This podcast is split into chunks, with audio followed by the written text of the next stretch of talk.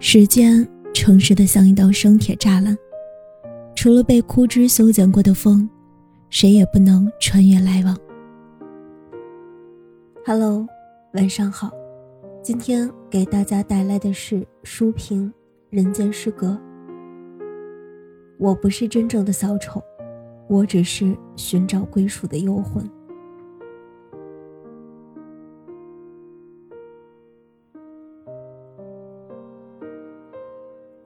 或许每个人的内心都会存在阴暗面，那些笑容越是灿烂，越是无欲无求的人更是这样。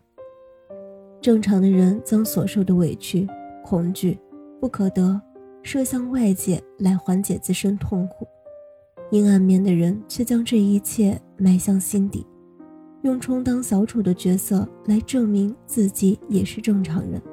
不要排挤我，不要孤立我。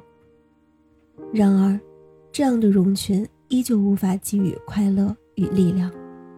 我和大家一样在笑着，但是只有我自己知道，我的心在哭泣。我的哭泣并不来源于我自己充当了小丑，供人娱乐下的羞愤，而是我悲哀自己的笑，只是合群的工具。世间有两种小丑。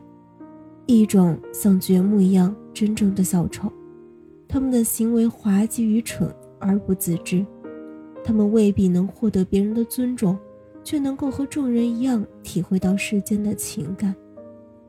还有一种是像叶藏一样的孤独患者，清醒却迷茫。他不理解周围的人，不理解建立关系的本质，不理解获得爱与被爱的方法。他们只能用小丑的壳遮住自己，愉悦众人，获取他人好感。对他们而言，获取好感不一定是出于对方是谁，对方能给自己带来什么，而是出于一种生存的必要。小丑成为一种保护，遮盖住本身的自己，成为他所能认为能够适合于世间的方法。而像叶藏这样的人。他们本身其实不是想做小丑，也不是一定要逗笑他人，他们需要的是归属。他们的一切行为只是为了得到周围人的容纳和接受，从他人中获得到救赎。他们对于世间有着天然的悲观，他不信任他人，也不信任自己有获得爱与幸福的能力。尽管叶藏拥有吸他人好感的条件。所以，当叶藏遇到良子，便把良子视为自己人生的唯一。良子在他心中是纯洁的神明，良子的纯真，良子对他人天然无条件的信任，都是叶藏渴望而不可求的东西。因此，当目睹良子被玷污，叶藏的第一反应是逃避，而非阻止。包括最后，他把这一切的责任归咎于掘墓的提醒。都反映出叶藏对这个事实的不接受，他的买醉，他的绝望，不在于自己妻子背叛了他，而在于妻子从此不再是那个圣洁的生命了。于是他又一次丧失人生的意义，又或者说，他其实一直都并没有找到人生的意义在于何处。活着本身只是心脏跳动的苟延残喘，而非个体生命的不断创作。他的迷茫，他的无措，最终只能通过自我堕落、自我放弃来麻痹自我，得到心灵的喘息。许多人将叶藏看作游戏人间的花花公子，但是却忽略了他的善良淳朴。他一生没能体会过被爱，却一直尽自己所能向周围人传达着爱。他的身上有着一种对世间的悲悯，因为懂得。所以慈悲，他理解不了爱，因为没有人给予他。但他选择用自己的宽容与换位思考来传达爱意。他人生悲剧很大一部分来源于父母家庭的忽视，但是到他去世，他也没有说过父亲一句不是。他看破周围女人对他的欲望，但他依旧选择满足包容，而非肆意嘲讽。面对妻子的不幸，他不恨那个商人，也不责怪他的妻子。纵观他的一生，他甚少把自己的不幸归咎于他人的过错，而是全部归咎于自己，认定自己就是个不幸的怪物。人的本性是自私，在发生认识失调后，往往选择推卸责任，来减少内心自责。然而，从未认可过自我的人，在面临同样问题时，会下意识责怪自己。他们对自己有着更多的苛刻，对待外界又有着高度的敏感和包容。他们不要求别人，因为他知道外界无法满足他的需求。他不批判别人，因为他知道没有资格批判别人。叶藏这样的人很难获得真正的快乐，他所求的东西太寻常，寻常到所有正常人都觉得这不值得什么，所以反而没有人能够真正拉他走出深渊。他的一生，也只能走向这样的结局。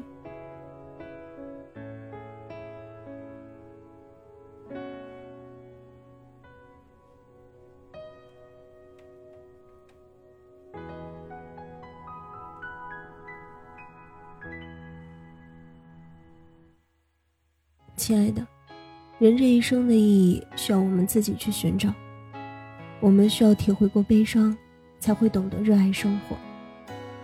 太敏感的人会体会到他人的痛苦，自然也就无法轻易做到坦率。叶藏的一生是资本的悲剧，悲剧的源头是整个社会，而叶藏深知世间的虚伪与欺骗，深明其中的滋味。他知道世界的黑暗，所以他对世界有一种抗拒感。希望大家不要戴着面具去生活，不要以极端的悲剧的方式发泄自己内心的苦闷。希望大家可以永远保持对真情的渴望。祝你晚安，好梦。立志要做社会的前列，可总是败在势力的面前，肺腑之言，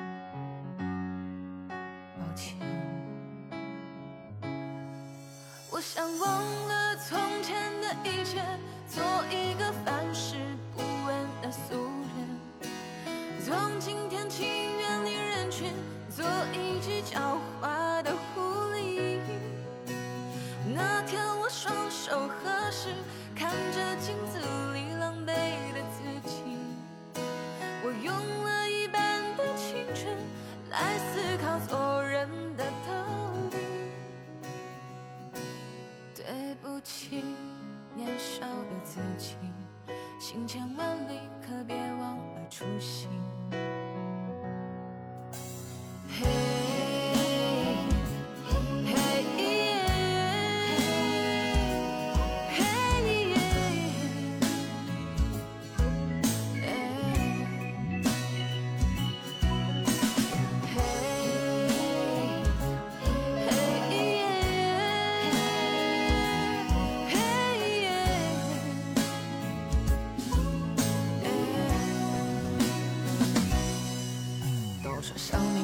不分贵贱，可有人生来就被叫做宵夜，有人只能看着地面，抬头都是些肮脏的嘴脸。